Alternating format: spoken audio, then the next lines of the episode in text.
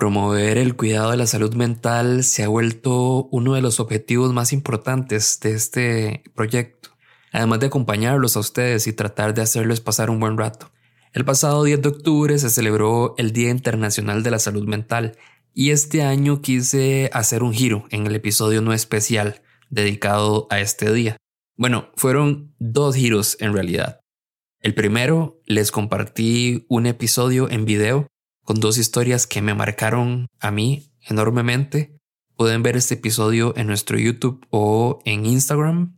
El segundo giro es que esta vez pedí la colaboración de algunos escuchas, algunos de ustedes, para que me contaran cómo sienten ya sea su trastorno o enfermedad mental. Fueron pocas las historias que llegaron. Un par de personas incluso la enviaron y luego me pidieron que mejor no la publicara. Y lo entiendo perfectamente. No es sencillo hablar de esto, pero todo bien. Yo creo que a todos nos llega el momento de sentirnos en confianza para hablar, aunque sea solo con las personas cercanas. Y agradezco enormemente a quienes logran compartirlo con desconocidos, como en esta ocasión, porque este ejercicio sirve para empoderar a quienes no pueden expresar lo que sienten y también para ayudar a quienes aún no comprenden bien lo que se siente. Ayuda a generar empatía. Les dejo dos relatos. El primero me lo envió a mí, mi amiga Nina, en un audio de WhatsApp y me dejó compartirlo con ustedes. Y el otro es de una escucha. Yo soy Diego Barracuda y esto es No Sos Especial.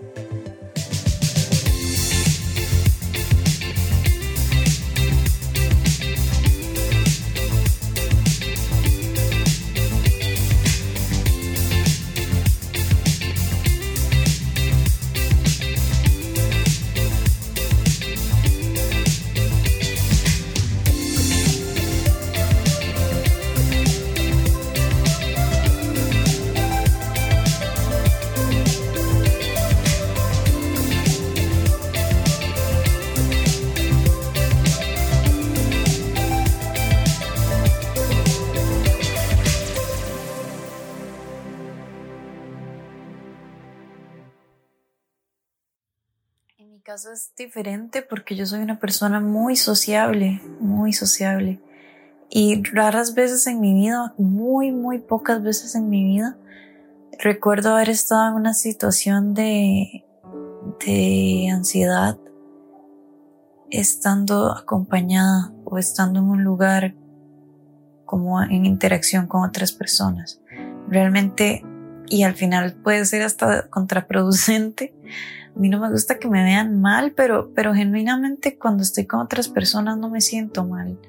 Entonces, mm, no sé, muchas veces una conversación, ver algo, estar acompañada, me hace distraerme de mi propia ansiedad. Entonces eso hace que yo fuera de mí, fuera de mi casa, fuera de mi ambiente rodeado de personas, no parezca que estoy deprimida. Pero todo cambia cuando llego a la casa y en el momento en que abro la puerta es como si sintiera un bajón, como, no sé, de verdad, los siento hasta musical, así como, de repente es como si todo pesara más, como que me costara caminar y yo puedo venir de decirle a alguien como, bueno, chao, sí, qué chido que nos vimos, gracias, chao, love you, súper eufórica, subo las gradas, abro la puerta e inmediatamente es como si toda mi energía se acabara. Veo el sillón y yo sé que digo, madre, no, no, Nina, no, no. y me tiro el sillón con el teléfono, echada, mal, y me quedo ahí, no sé, hasta que sea hora de dormir cinco horas fácil, mientras a la vez me culpo por estar ahí, pero no logrando reunir suficiente energía para nada más. Y eso me quedé pésimo del celular, como, ¿por qué, ¿por qué consume tan poca energía, por así decirlo? Porque es tan fácil solo scrollear y ver cosas.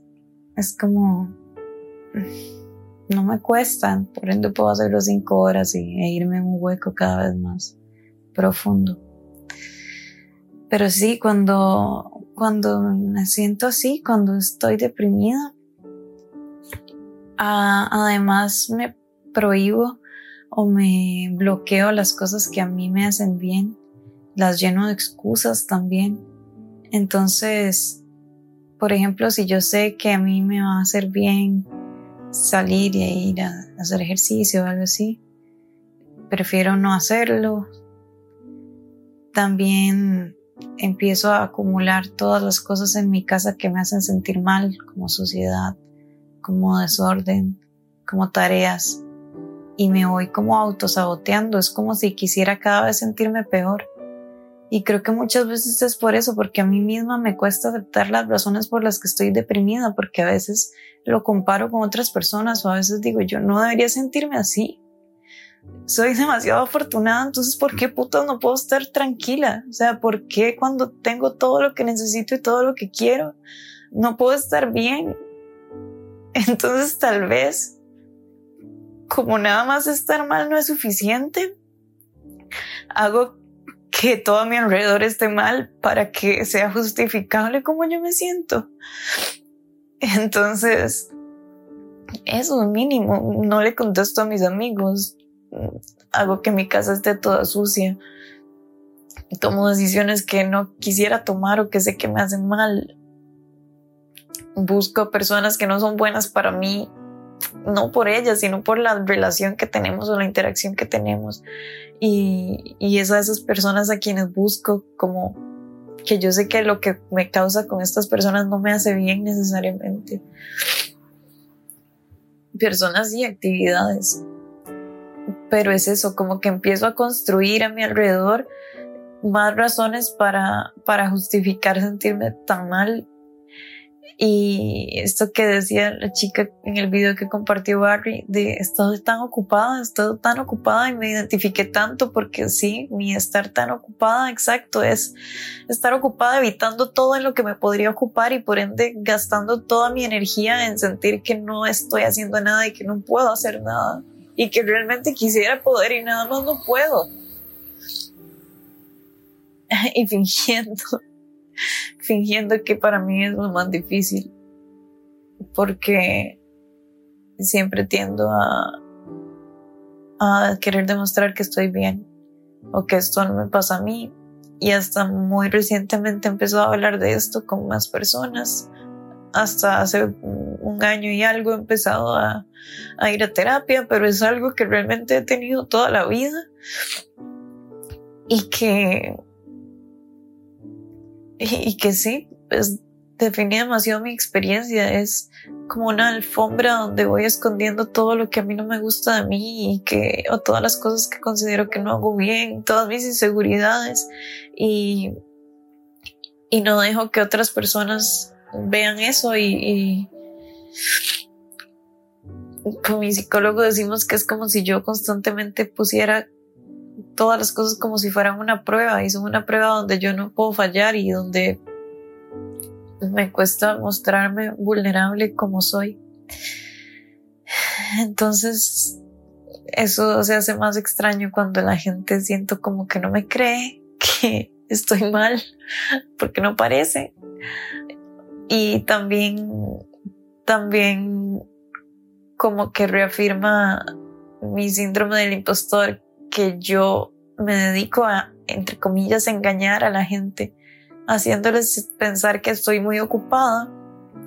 Entonces cuando la gente me dice, uy, sí, porque es que vos trabajas tanto y vos estás tan ocupada y vos sos tan productiva y entonces yo lo que siento es como, no, ma, esa es la idea que vos te has hecho de mí porque yo te he estado engañando todo este tiempo y yo realmente estoy aquí siendo una papa en la cama y no logrando hacer nada y eso tampoco es cierto, eso tampoco es cierto pero supongo que así funcionan estas cadenas de, emociones y de sentimientos que suena extraño que lo diga, pero me alegra no ser especial y que cada vez más podamos sacar esto, porque definitivamente es sana.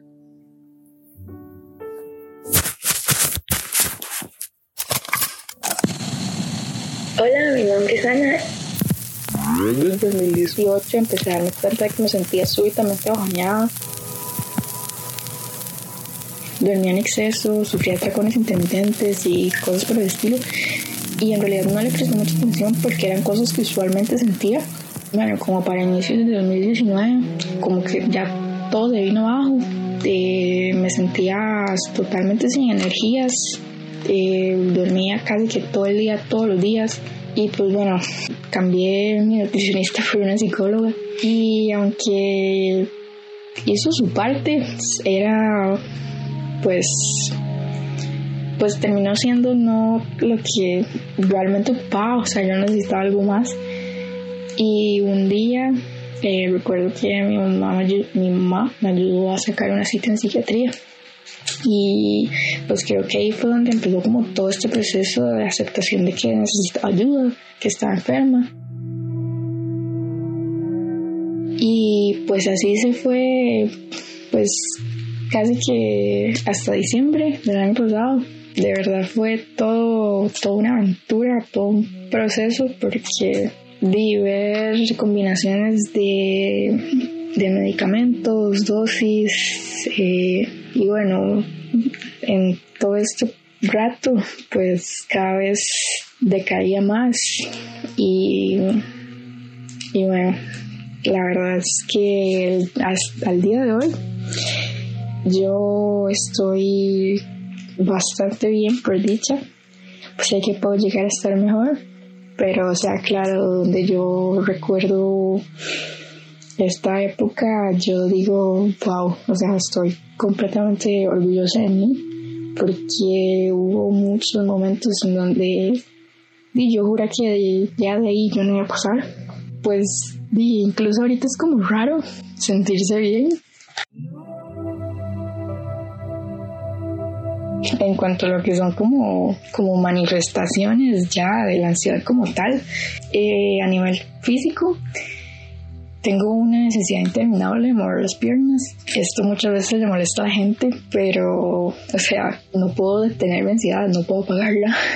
Eh, también tengo una necesidad inconsciente de siempre tener o sentir algo normal. Si no me siento en suficiente confianza, no soy capaz de mantener un adecuado contacto visual y con frecuencia tampoco soy capaz de saludar o despedirme de forma adecuada e iniciar y mantener una conversación es algo súper complicado. A veces tengo sobrecarga sensorial, insomnio, problemas para dormir, eso es algo de fijo. Muchas veces, digamos, si me tengo que levantar a una cierta hora, yo siempre intento como dormir las 8 horas. Entonces, para que se cumplan las 8 horas, intento dormirme tres horas antes de esa hora. Bueno, intento acostarme tres horas antes de esa hora porque yo sé que para dormirme me va a tomar mucho, mucho tiempo. De comportamientos, pues bueno, son súper variables. Puedo mostrar irritabilidad, hostilidad, impaciencia. A veces me retraigo mucho. Yo suelo tener muchos escenarios imaginarios en mi cabeza. Entonces, cuando algo no sale como lo esperado, de verdad, como que mi cerebro, mi cuerpo colapsan. Pues bueno, porque siento que todo tiene que ser perfecto también tengo comportamientos compulsivos, soy muy asustadiza y tengo como necesidad de explicar por los detalles como todo para luego no quedar como mentirosa o algo por el estilo. En cuanto a lo que son pensamientos, pues bueno, estos son interminables. Mi cerebro siempre, siempre está maquinando y eventualmente un pensamiento lleva otro y bueno, o sea, es un ciclo y nunca se termina. Y eventualmente un pensamiento lleva otro y bueno, o sea, es un ciclo y nunca se termina y eventualmente un pensamiento ya, pues sí, es muy agotador, muy abrumador y muy desgastante. Podría clasificarlos en tres áreas, obsesivos, compulsivos y paranoides. En cuanto a lo que son emociones, igual, o sea, son súper variables. Eh, la mayoría del tiempo puede ser nerviosismo, preocupación, inseguridad, sensación de que no le agrada a nadie, de que estoy molestando y cosas por el estilo. Y pues bueno, o sea, ahora es cuestión de imaginarse lo que se siente todo esto al mismo tiempo, aunque pues es algo bastante errático, o sea, nunca se va a sentir o vivir lo mismo todo el tiempo. Por eso es que es un poco frustrante cuando uno conversa el tema con alguien, porque muchas veces parecen no creerte, a la gente no le gusta escuchar que no estás bien o también dicen que ellos también sufren de ansiedad porque se sienten muy nerviosos por un examen próximo, porque no saben qué regalarle a su pareja o no dejan de preocuparse por algo. Bueno, o sea, todos podemos sentir ansiedad en algún momento. Es una emoción que se activa como mecanismo de protección, de supervivencia y eso es normal. Lo que no es normal es que pues cuando ese mecanismo no se desactiva, o sea que está ahí siempre presente, que eso es lo que se convierte en un trastorno y eso es lo que muchos no comprenden por desinformación o mala información, principalmente en redes sociales. Y pues por último, o sea, no sé si esto va a publicar, pero me gustaría expresar que si alguien cree padecer de algún trastorno, que busquen ayuda médica, psiquiátrica, psicológica y de círculos de personas que los apoyen y sienten que alguno de estos no funcionan, pues no tengan miedo a hacer un cambio. O sea, si tienen que pasar por 10 psicólogas, pasen por 10 psicólogas, o sea, encontrar a alguien con quien hagan clic, se lo juro que eventualmente todo mejora. Les dije que iban a ser dos relatos, pero en realidad van a ser tres. Y el tercero es, es mío. Todo este ejercicio que estoy haciendo con este episodio me acordó a un relato de ficción que escribí yo, pero que de fondo yo lo que trataba era de explicar pues cómo se siente eh, la ansiedad y, los ataques de pánico en, mi caso, ¿verdad? Los transmití en este cuento de ficción, pero se los voy a leer a ustedes para continuar con, con este ejercicio. Se llama El sonido de los huesos que se trituran.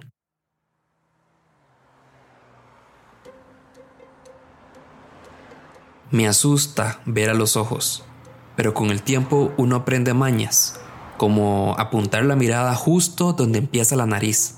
Así nadie nota la diferencia. También me incomoda cuando hay gente cerca. Siento que me roban el oxígeno, se me va la voz y sudo como un chancho. Con decir que llevo horas esperando un bus, aunque ya pasaron siete que me podían llevar a mi casa. Pero en todos había alguien ocupando uno de los dos campos de cada fila. El último venía desocupado, pero cuando puse el pie sobre la grada metálica, ella me tiró del brazo hasta devolverme a la acera. Luego me miró a los ojos y me pidió que fuera su amigo.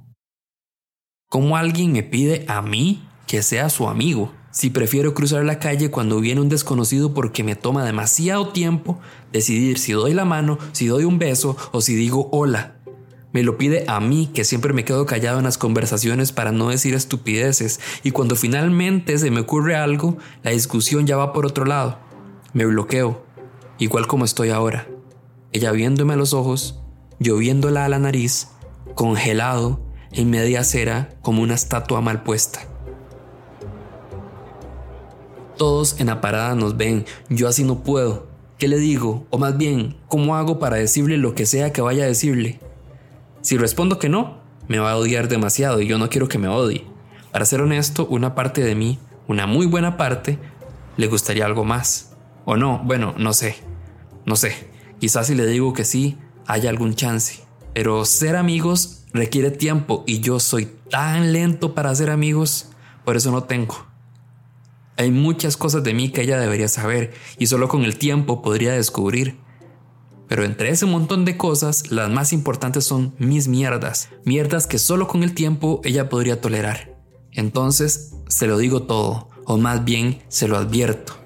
Que prefiero cruzar la calle porque no sé saludar, que la gente que nos ve está respirando demasiado cerca mío y me está robando el aire, que tengo la necesidad de tronarme el cuello con tanta fuerza que el sonido de los huesos que se trituran podría darle asco. Creo que es un tic Mientras hablo, algo cambia. Siento que me desahogo y de a poquitos logro llevar la mirada hacia sus ojos, lo suficiente para darme cuenta que ahora ella me está viendo la nariz. A veces baja la mirada, cierra los puños agarrándose el vestido y luego vuelve a mi nariz. Pero yo siento confianza y eso casi nunca pasa, entonces sigo. Le advierto que no me gusta invitar a gente a mi casa porque siempre está hecho un desastre y no quiero que la vean así. Que si va a ir, que me avise una semana antes que cuando cuento chistes es para hacerme reír a mí, pero si quiere puede reírse conmigo, que le voy a compartir las historias que escribo y si puede decirme que le parecen ridículas, forzadas o demasiado pretenciosas, puede decir lo que quiera, pero que nunca, de ninguna manera, espere que se las lea antes de dormir. Listo, eso. Creo que hablé demasiado rápido porque me siento agitado, o quizás son todos mis miedos regresando a mí, reventándome en el pecho. Sí, definitivamente es eso. Me siento tan triste. Creo que ella también. Estamos en media acera tratando de ser amigos cuando podríamos ir juntos en el bus mientras le cuento estupideces para hacerle reír, como lo hacía antes, o hechos un puño en la cama mientras le cuento mis historias porque le podrán parecer ridículas, pero le encantaba que se las leyera antes de dormir. Por ella puedo apagar mis tics, olvidar que hay gente alrededor robándome el aire y verla solo a ella. Puedo hacer todo eso por ella. Lo sé porque lo pude hacer antes, pero ahora quiere que solo seamos amigos, y este soy yo como amigo, con todas las mierdas. Ya se fue sin decir nada y me dejó aquí solo con esta gente. Quizá necesita más tiempo para pensar. O a lo mejor, como ya sabe todo lo que hice por ella, se arrepienta de haberse ido. Tal vez si vengo mañana, no sé, haga como que subo a un bus y pongo un pie sobre la grada metálica y tal vez ella me tire del brazo y me diga que quiere volver.